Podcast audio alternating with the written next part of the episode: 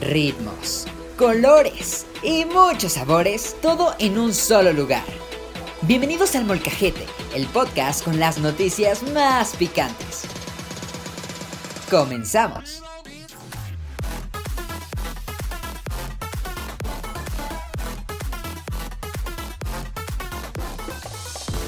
Sin límite, sin obstáculos y sin ninguna censura. Está por llegar la sección más picante del molcajete. Prepárate, porque ya viene sin título. Amigas, bienvenidos a esta sección especial llamada Sin Título, en donde una vez a la semana iremos moliendo misterios y conspiraciones, dices tú. El día de hoy me encuentro muy emocionada de compartir este espacio lleno de enigmas con mis compillas Diego y Mena. ¿Cómo están amigos? Hola, ¿qué tal solecitos? Espero que en esta tarde les vaya súper bien. Yo soy Diego y bueno, en esta sección llamada Sin Título, vamos a buscar profundizar en temas de la cultura, del misterio y vamos a discutir de las diferentes teorías y posturas en torno a cada uno de estos casos que son muy peculiares. Amigos, ¿cómo están? Espero que disfruten mucho esta nueva sección que tenemos. Y sí, eh, hoy vamos a hablar de los Illuminatis y de muchas teorías que rondan alrededor de, de esta secta. Me parece increíble amigos. ¿Ustedes sabían que los Iluminados conforman una sociedad que tiene por objetivo instaurar el nuevo orden mundial? Un estado único y global con una sola moneda, religión y creencias unificadas que buscarán la perfección del individuo. O sea, por ejemplo, amigos, vamos a tomar como base ahorita de un, de un tema muy viejito el, el hecho de que el hombre haya llegado a, a la luna. O sea, realmente esa imagen tenía muchísimo tiempo y hasta hace apenas relativamente poco se supo que era una imagen editada y que realmente nunca habían llegado a la luna. O sea, ¿ustedes de verdad piensan que, que todo esto es para, para qué? O sea, para, para generar eh, caos, para generar emoción, para generar qué? Yo sí creo que es para generar emoción y que la gente aplauda a sus gobiernos y así. O sea, si somos conscientes, el momento en el que el hombre supuestamente llegó a la luna, estaba en una batalla, como hasta ahorita, de la Unión Soviética con Estados Unidos, que era la potencia más fuerte. Entonces Estados Unidos siento que se hizo como muy fácil hacer su, pues su espectáculo de llegar a, su montaje justo de llegar a la luna y eso que, que ocasionó que Estados Unidos fuera la potencia número uno mundialmente, que la economía de Estados Unidos subiera y que se considera Estados Unidos como el país con mayor tecnología. Claro que sirve.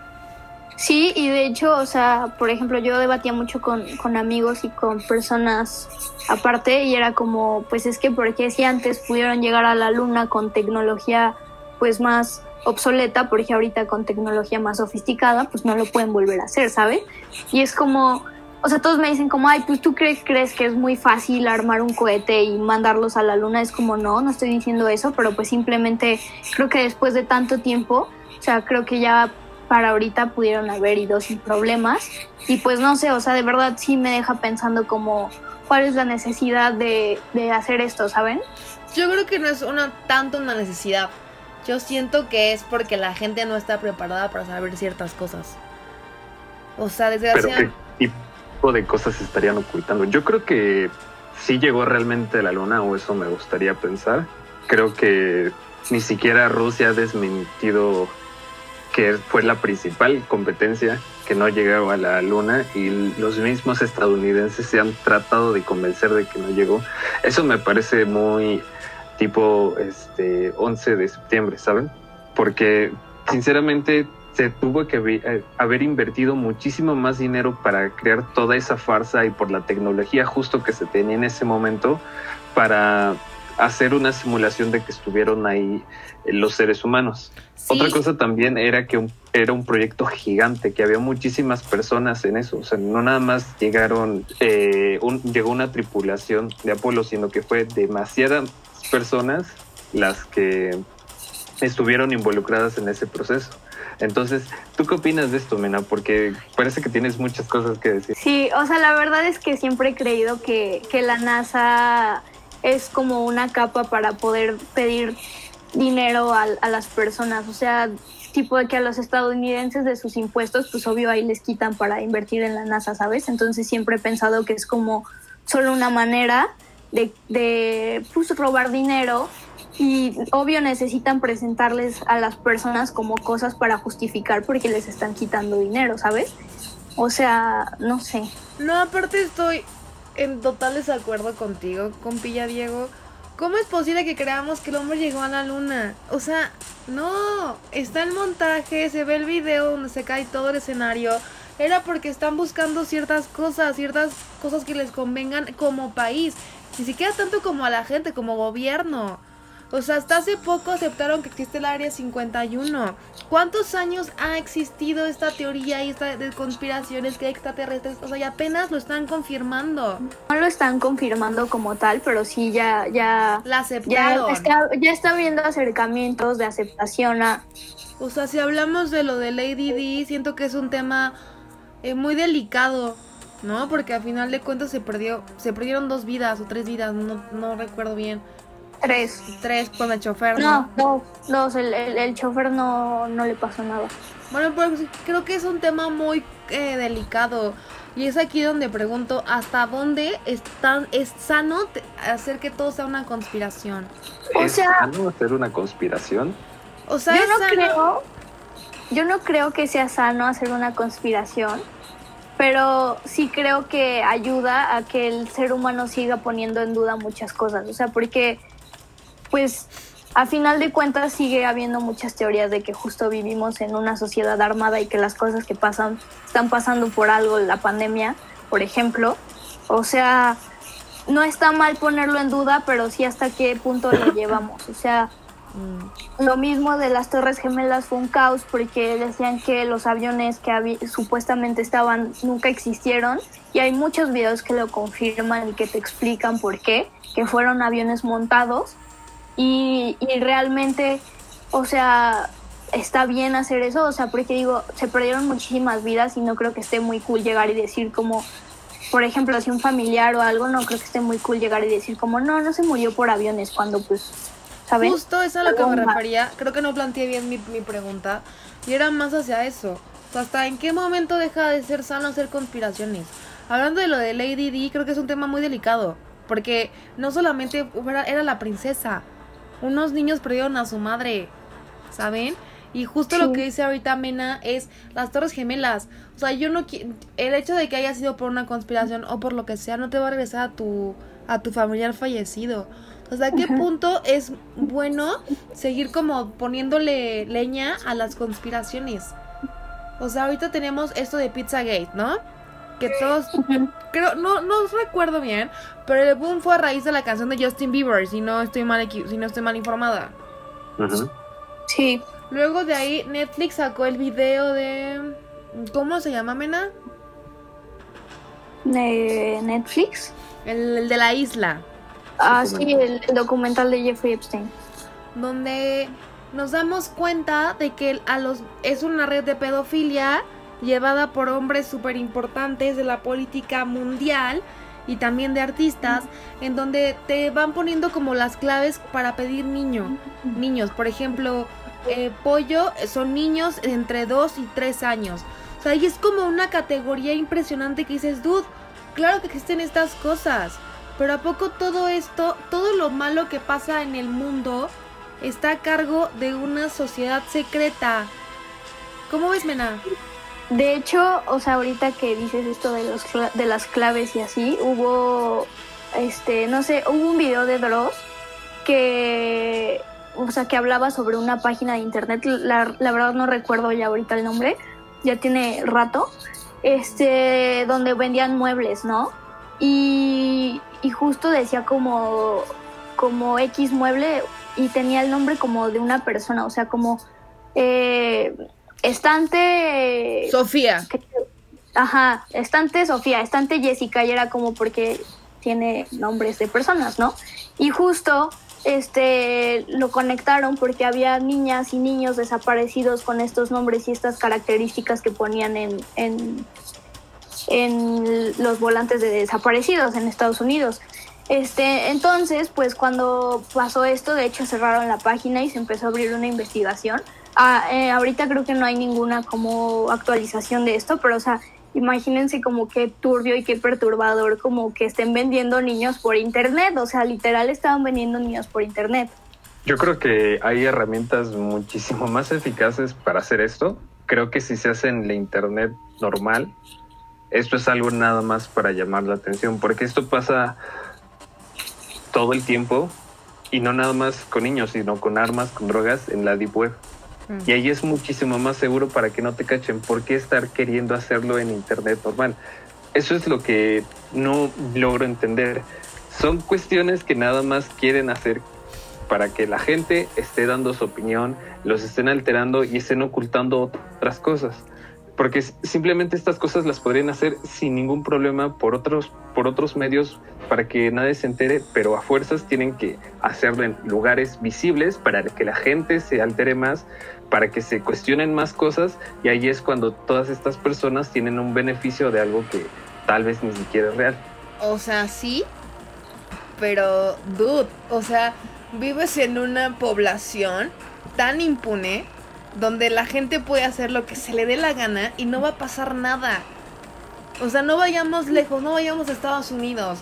En Tepito, la sección hasta atrás, es muy conocido que rentan a los niños, que piden para el dinero, que venden los mazapanes y los están drogados.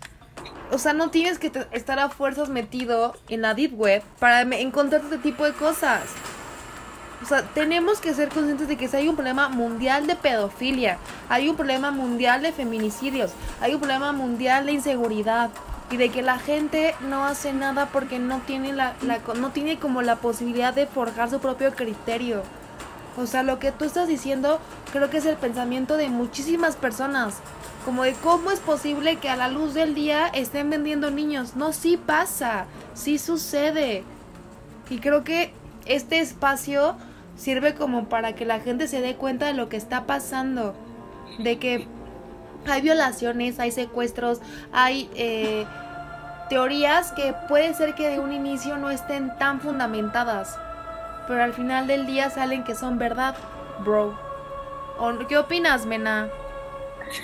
O sea, sí, sí, sí está bien, o sea, que estoy de acuerdo que estas cosas pasan en todo el mundo, pero justo estamos hablando como de la cadena, porque es una cadena enorme, o sea, es una cadena que es internacional de la venta de, de niños y, y, y, o sea, está horrible de hecho decir esto, o sea, de verdad horrible, pero igual, o sea, piénsenlo, aquí tienen su respuesta del principio, porque se hacen las conspiraciones, por esto mismo, porque la gente, porque la gente quiere abrir los ojos de, este tipo de problemas y, y, de verdad piénsenlo, o sea, no está padre como, como, como vivir, vivir así, o sea, neta que haya estado este güey Jeffrey Epstein, o sea, estuvo horrible. De hecho, todavía hay otra conspiración que dicen que este dude no está muerto, este, ni que está en la cárcel, o sea, que sigue por ahí. Y es como, ¿será cierto? ¿Será falso? O sea, si tuvo el dinero para comprar una isla, pues no creo que le falte para salir de la cárcel o claro. para haber montado su muerte. O sea, saben, hay como muchísimas cosas. Creo que es como de todo. Hay conspiraciones que te atacan de risa, que dices, dude, es imposible. Como la de que Juan Gabriel está vivo. O sea, que dices, dude, ¿no? Y hay conspiraciones que creo que te hacen eh, abrir un poco los ojos sobre esto. O sea, el hecho, a mí no se me hace tan descabellado que supongamos 10 personas, las más poderosas del mundo, decidan cómo se va a organizar la sociedad. O sea, no me parece descabellado. No me parece descabellado que esas mismas personas solapen lo que está pasando. O sea, porque justo como decía Sofía, esta red de pedofilia es mundial. Y no para. O sea, justo, justo, o sea, piénsenlo como de esta manera. Justo ahorita en plena pandemia salió este show de, de este güey, ¿cómo se llama? El que empezó a desatar como muchas teorías y conspiraciones. Anonymous. Anonymous.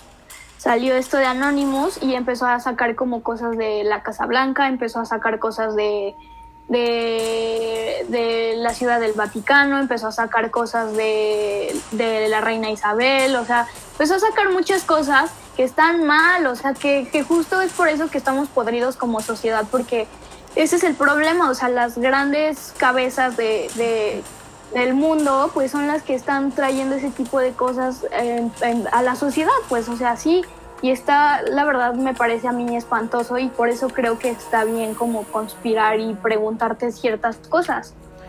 Sí, yo... Pero ¿quién controla Anonymous en estos casos? O sea, tiene ciertas inclinaciones a revelar información, pero nadie puede verificar.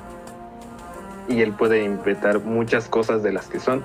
Yo no, pero creo que- piénsalo, piénsalo, piénsalo del, del, del punto que, que, o sea, dude, lo quisieron callar muchas veces y, o sea, tiene, la verdad ahorita no recuerdo otra vez el dato exacto de cuándo fue la última vez que se apareció antes de la pandemia, pero para, para venir al- otra vez y que lo hayan, le hayan querido cerrar sus cuentas de Twitter, que hubo muchísimos que eran falsos, por cierto, o sea, para que le quisieran cerrar la cuenta de Twitter, este, para que de verdad la- o sea, las, las grandes plataformas empezaran a bajar los videos, que había, o sea, que había videos que no violaban absolutamente ninguna ley de, de estas plataformas y que las empezaron a bajar, o sea, dices como, ¿por qué? O sea, ¿por qué vas a bajar algo que no está violando ninguna ley de, de tu plataforma? O sea, ninguna norma. No. O sea, ¿por qué?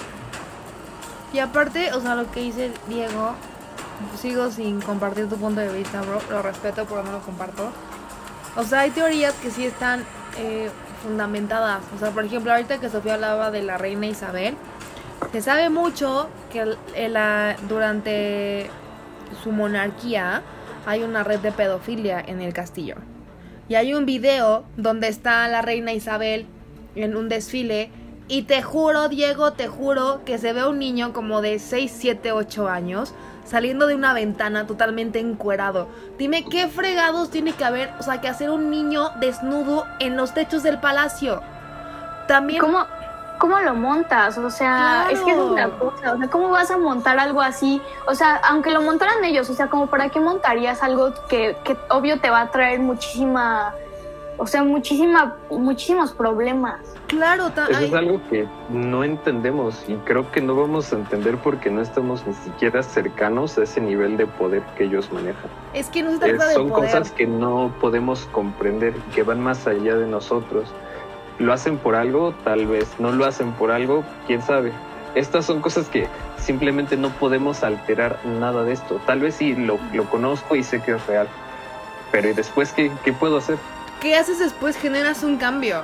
O sea, no, no yo me, qué yo no cambio me- voy a generar en, la, en, en In- Inglaterra, en la monarquía No, no, inglesa? no es. Tú ves los cambios como muy lejanos, ¿sabes? Pero el hecho de que tengamos este espacio en el molcajete, estoy segura que va a concientizar a las personas que nos oigan.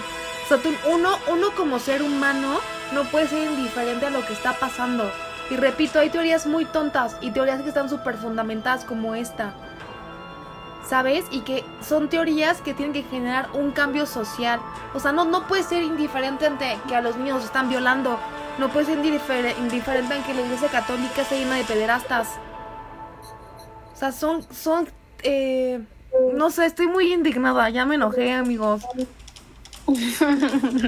O sea, es que no sé, o sea, siento que, que está pésimo, la verdad, y siento que justamente, o sea, repito que por estas cosas es porque se crean las conspiraciones y las teorías, porque es gente que quiere pensar y, pensando, obviamente, o sea, puedes generar un cambio, ¿sabes? O sea, cuestionándote las cosas, generas un cambio, o sea, pre- preguntando, diciendo por qué, poniendo peros, es como generas un cambio.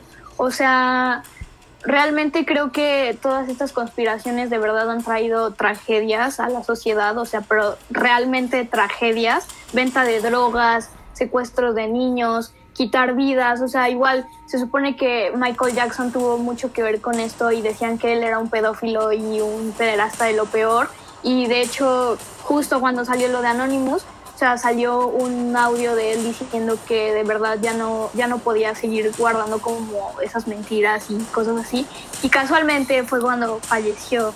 O sea, realmente pónganse a pensar que, que tal vez están quitando vidas a personas que quieren, quieren hacer un cambio. Y, y no lo sé. O sea, igual hay un video de tres horas que explica como muchas cosas de estas. Y dicen, en este video justifican por qué Donald Trump es un buen presidente y es porque él justamente quiere quitar como todas estas cosas de, de- del mundo y que justo quiere ir contra el sistema. Entonces, no sé, o sea, hay que ponernos a pensar mucho más allá de si dice o no dice cosas. O sea, como, o sea, que también son cosas muy feas, muy malas, que de verdad también medio tonto, pero, pero pues no sé, o sea, pónganse a pensar si realmente es buen o mal presidente en cuanto a este punto de vista. O sea, y tienes al nuevo presidente de Estados Unidos que está involucrado con una red de pedofilia. Claro, pues él tuvo muchísimo que ver con lo de Jeffrey Epstein y la isla. De hecho, uno de los hijos de la reina Isabel tuvo que ver con esta red de pedofilia. O sea, en verdad, eh, Hillary Clinton y su esposo, o sea, realmente hay que ponernos a pensar más allá de, de si hay dinero o no de por medio. O sea, siento que hay que ver más allá de que hay vidas de por medio, vidas de niños, vidas de personas inocentes. O sea, no sé, amigos, es, es muy feo, la verdad. Y... Amigues, pero este tema nos da para muchísimo y de verdad es un tema que me gusta mucho, me indigna mucho y también me frustra demasiado porque veo el cambio muy lejano, pero creo que si nos unimos y juntamos más voces podemos causar algo increíble en la sociedad.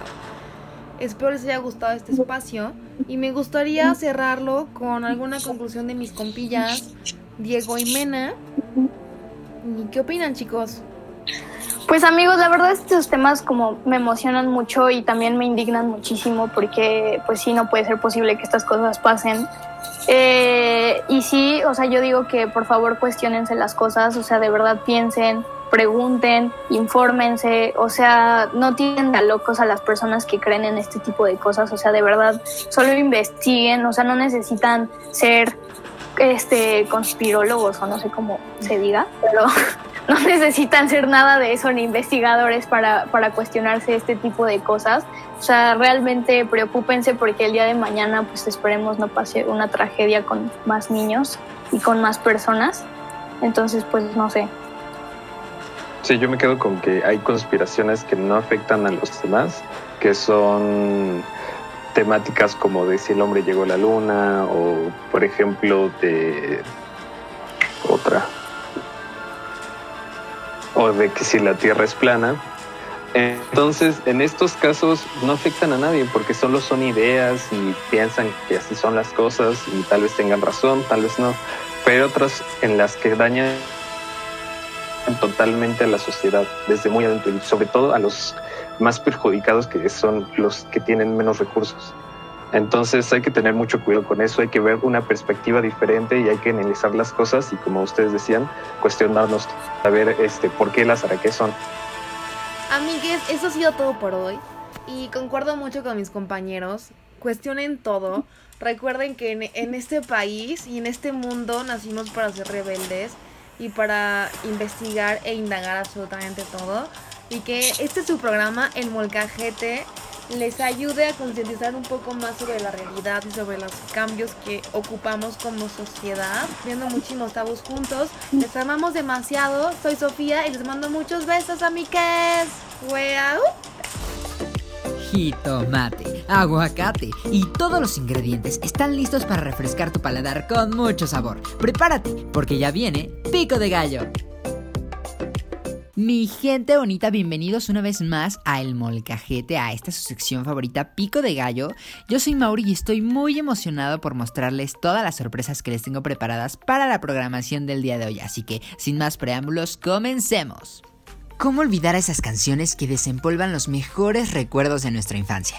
Canciones de aquellos grupos musicales que dejaron su huella en la historia de la música, que marcaron a toda una generación y pusieron a cantar a millones alrededor del mundo. Parchís, Timbiriche, Menudo y muchos otros grandes grupos son algunos de ellos, y actualmente aún quedan algunos grupos que pretenden revivir este concepto, y que en medio de canciones pegadizas, coreografías y vestuarios alocados conquistan a las nuevas generaciones. 381 es un claro ejemplo de ello. Con solo dos discos en el mercado, se posicionó como una de las agrupaciones más populares de su género. El día de hoy tenemos una invitadaza. Esta chica incursiona en la industria de la actuación desde los 5 años de edad. Estudió en el SEA de Televisa, ha salido en al menos unos 80 capítulos de programas unitarios como La Rosa de Guadalupe y es una integrante de la segunda generación del grupo musical juvenil 381. Un aplauso para Melissa Dominic. Ya. Mi querida Meli, bienvenida a esta sección que se llama Pico de Gallo de El Molcajete. Es un gustazo para mí tener esta entrevista contigo. Quiero que sepan que Meli y yo fuimos integrantes de esta agrupación 381 y ambos entramos al mismo tiempo que fue durante la segunda generación de chicos. Pero bueno, entrando en materia, hoy me toca entrevistarte, Meli. ¿Qué sientes de que te esté entrevistando, que te esté entrevistando yo? Ay, pues muy bonito, muy padre, me da muchísimo gusto que más que nada tú me entrevistes porque ya sabes, hay confianza, hay amistad, hay todo. Justo, creo que hay historias. Ah, sí, hay, hay, muy hay un historial Un muy, muy largo.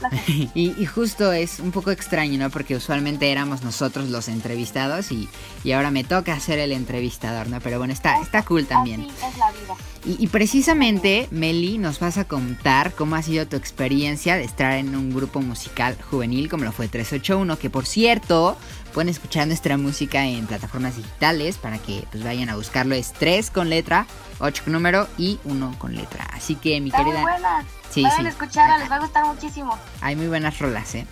Así que mi querida Meli... Patita del conejo. Ándale, esa suena muy buena, por ejemplo.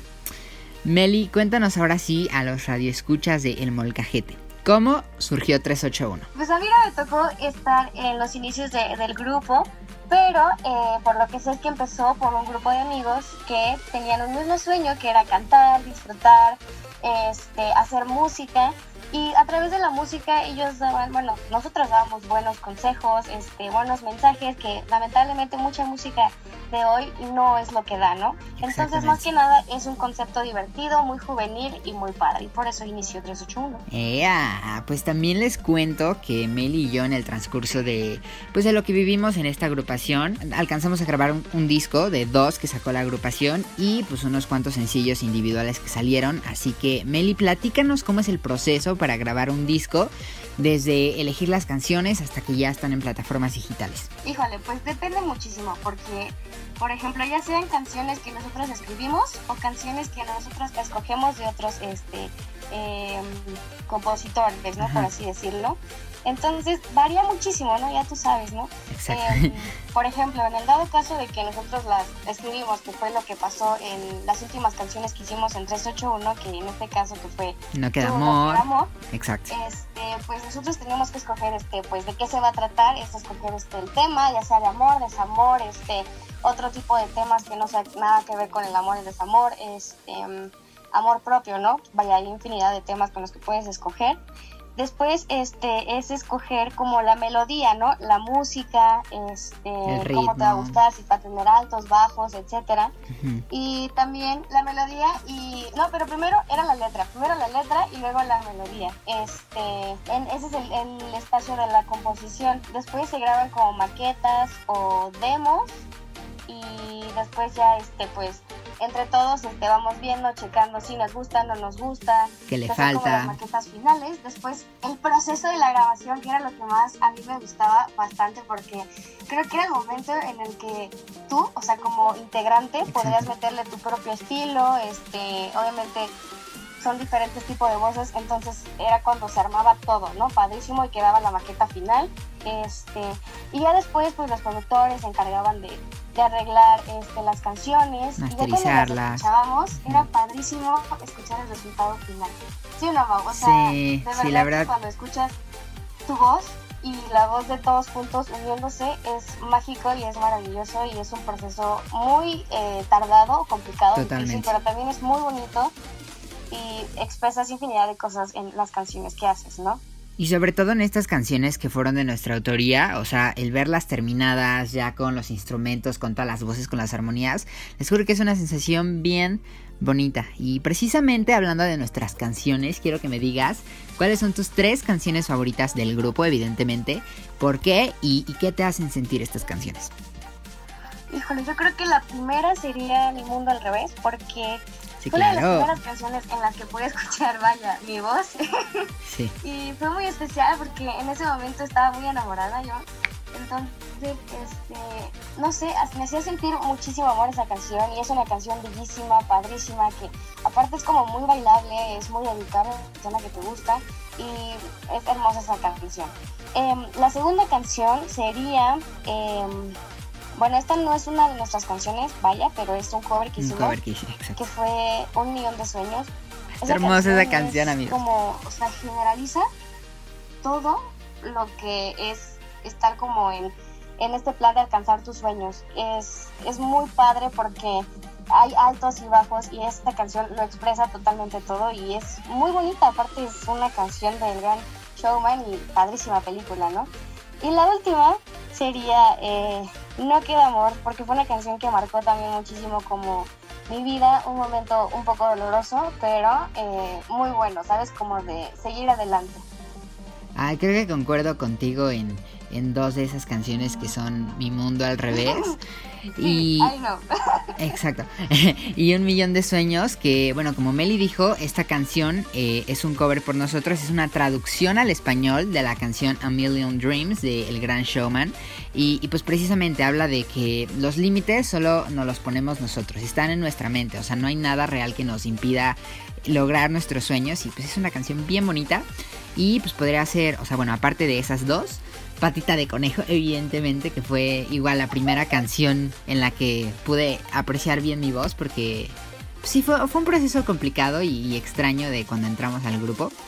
Pero pues sí, esas, esas tres. decía, o sea, por ejemplo, yo, en mi caso, yo no tuve como una canción como tú, o sea, propia, por así decirlo. Y sí es como, hace poco que me puse a escuchar canciones del grupo, fue como chale, o sea, A llorar. como, ¿Sabes? Sí, sí, Tener sí. más, este, ¿cómo se le puede decir?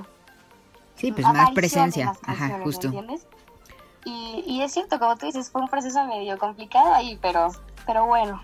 No, y no te creas, esa canción me acuerdo que, o sea, me la dieron como para compensar el hecho de que no había salido en prácticamente en todo el disco, ¿sabes? O sea, solo salí en esa canción y en septiembre. Septiembre, septiembre, sí, en septiembre, sí. Sí, no, sí, Sí. entiendo perfectamente, pero Sí, mira. Mau, ganón, Ganón, ganón. Sí, sí, sí, concuerdo. y pues, oye, platícame de qué forma se impulsó tu carrera artística con este proyecto. O sea, eh, ¿qué tipo de crecimiento tuviste al estar en 381? Todo un buen, todo un buen de crecimiento.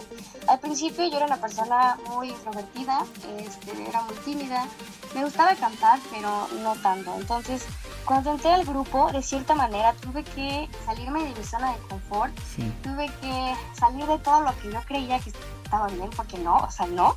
Tuve que aprender muchísimo más, entonces siento que me ayudó bastante porque gracias al grupo, gracias a que entré a esa etapa, ahora soy quien soy, vaya, o sea, yo estoy muy orgullosa de eso porque ahora soy extrovertida, soy una persona más alegre, más feliz, amo con toda mi vida el canto y me impulsó demasiado, igual hizo como, hizo que creciera un poco en redes sociales porque estuve un poco más activa, entonces fue, fue, fue de muchas maneras en la que me ayudó a impulsar mi carrera, este proyecto y no sé, fue como un trampolín, ¿saben? O sea, pero bonito, o sea que Justo, fue sí. lleno de muchas cosas mientras andaba. Concuerdo contigo, creo que yo también tuve un crecimiento tanto personal como artísticamente, o sea, hasta que entré al grupo fue que me di cuenta de que pues sí me encanta, me encanta la música, me gusta componer y ese tipo de cosas, o sea, sí, sí fue un despertar para mí en, en muchos aspectos. Les Sí, cuento sí, sí. aquí, este, Mau y yo siempre fuimos como muy conectados porque, Justo. no sé, siempre estábamos como juntos porque nos gustaba muchísimo la música. Yo de repente le daba consejos a Mauro y Mauro me daba justo. consejos a mí. Entonces, literal crecimos juntos, Mau y yo, tenemos la misma edad, o sea, fueron un buen de cosas muy padres y muy bonitas. Y creo que crecimos y aprendimos muchísimas cosas, ¿no? Totalmente. Y hablando de, de experiencias bonitas y de cosas bonitas, ¿cuál fue tu mejor experiencia en 381? Se hace una experiencia con los fans, una experiencia en un concierto, lo que más atesores de que hayas vivido en 381. Es que, mira, por ejemplo, hay varios, ¿no? Pero la que más atesoro es la del cantoral, definitivamente. Ah, sí. Ahí, Les platico para que, para que entiendan. El ¿Vale? Cantoral eh, fue un concierto que vimos, si no me equivoco, en el 2018. Que fue como el primer gran concierto de 381 con fans, con una super producción y fue... Ajá, ju- justo, o sea, fue una cosa bien explosiva, hermosísima. Ahora sí, me continúa. o sea, todo estuvo padrísimo, neta, o sea, Ay, qué bonito. esa fue la experiencia que más este, atesoro porque ahí, te, te los juro, o sea, el simple hecho de solamente estar cantando, obviamente con personas que tienen el mismo sueño que tú, la música en vivo, personas que les gusta el grupo, eh, familiares, amigos, lo que sea, o sea, de verdad todo se unió y se hizo una cosa impresionante, o sea, yo disfruté cada momento de ese concierto porque nunca habíamos cantado así como bien con música en vivo, este, con una escenografía padrísima, con vestuarios. Entonces fue muy padre, fue muy padre y aparte ahí me di cuenta que eso es a lo que me quería dedicar 100%. O sea, ahí lo confirmé, lo afirmé y todo. O sea, de hecho, o sea, sentí que solamente estaba yo con mis compañeros cantando y disfrutando el momento. Ni siquiera sentía cansancio, eh, solamente sentía el sudor, pero X, ¿sabes? Fue lo de menos, o sea, nos tirábamos al piso, no sé, lo disfruté bastante, bastante.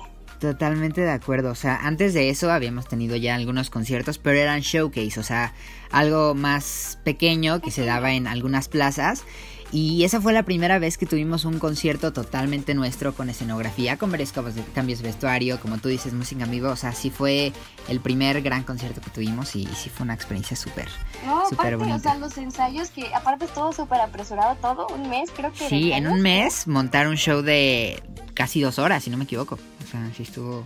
Sí, o sea, estuvo impresionante, de verdad bueno, o sea, yo siento que sí le echamos muchísimas ganas este, y lo disfrutamos muchísimo, ¿no? Por lo que sé, o sea, en tu caso y en el mío fue como, wow, ¿no? O sea, porque nos encanta, era lo que pues, realmente sí nos gustaba, ¿no? Sí. Oye, ¿te acuerdas que ese rato estaba mencionando lo de estas generaciones de grupos, ¿no? Que poniendo el ejemplo con, con Timbiriche, con Menudo, son agrupaciones que tuvieron diferentes etapas, ¿no? Diferentes agrupaciones. Y precisamente yo platicaba que tú y yo entramos en la segunda agrupación de 381 porque, para los que no saben, 381 tuvo pues al menos cuatro, o sea que fue la primera, la de Loreta, este, Manuel, la segunda, la de nosotros, luego vino la de Joaquín y esta última que fue cuando Ashel se integró. Todos estos cambios a veces eran buenos, ¿no? Porque entraban nuevos talentos, entraban pues nuevas mentes que ayudaban también a crecer el grupo, pero no siempre fue así, o sea, también tuvo sus contras, ¿no? Entonces yo te quiero preguntar que de qué manera te afectó eh, todos estos cambios que hubo en la, en la agrupación. ¿Fue pues, difícil para ti? Creo que a mí en lo personal no me afectó tanto como a integrantes pasados, ¿no? Este, que pues tuvieron más cambios de, este, de, personas.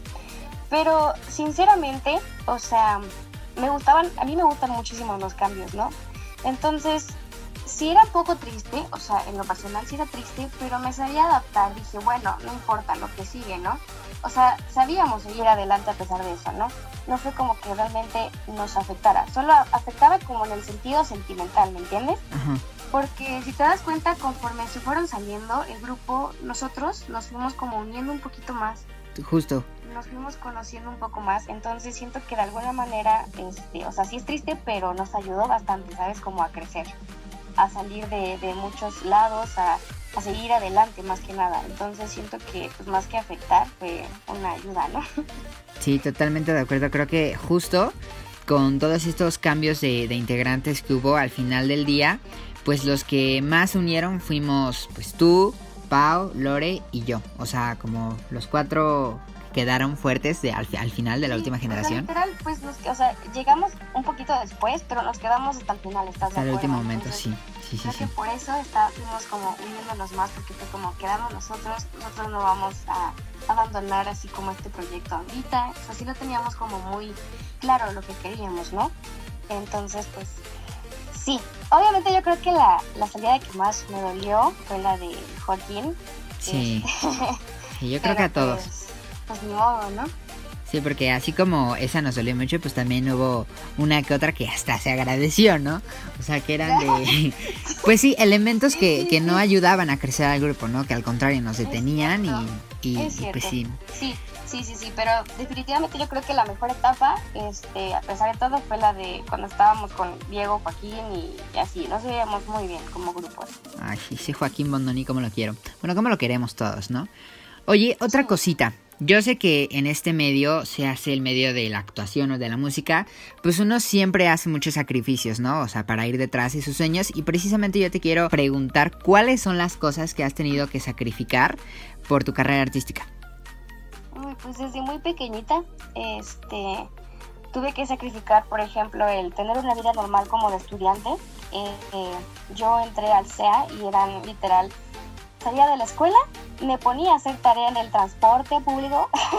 Sí, Ahí me sí, venían en el metro haciendo tarea porque pues tenía que entregar, o sea, tenía muchas responsabilidades. O sea, yo no llegaba a mi casa, me sentaba este, a, a ver la tele, ¿no? Como muchas otras personas o estudiantes que se sientan a ver la tele o se ponen a hacer su tarea bien tranquilos, se duermen. O sea, no.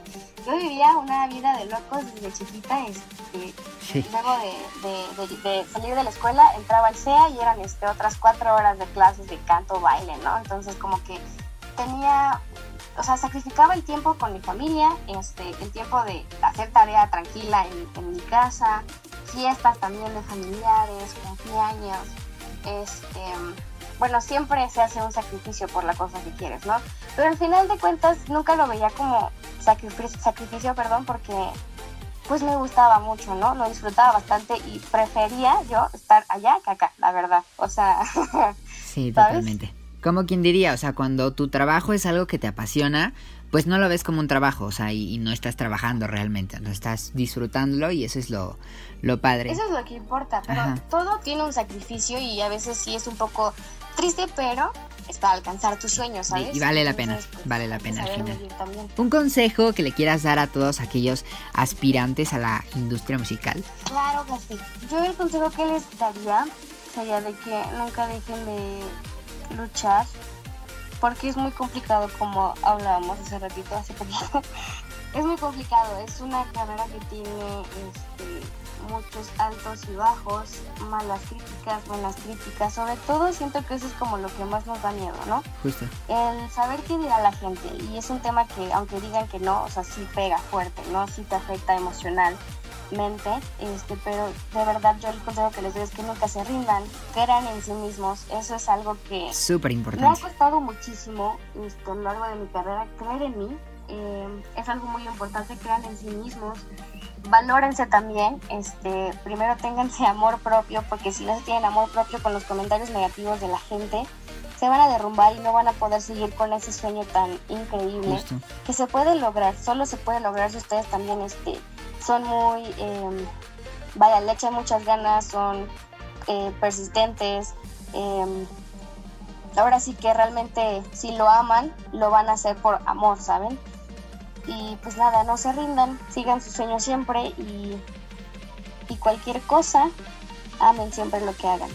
En esta vida se trata de amar lo que haces, de vivir y disfrutarla porque solamente hay una y no vuelve. Entonces hagan lo que más amen. ¡Ay, qué bonito! Pues, Ay, obvio.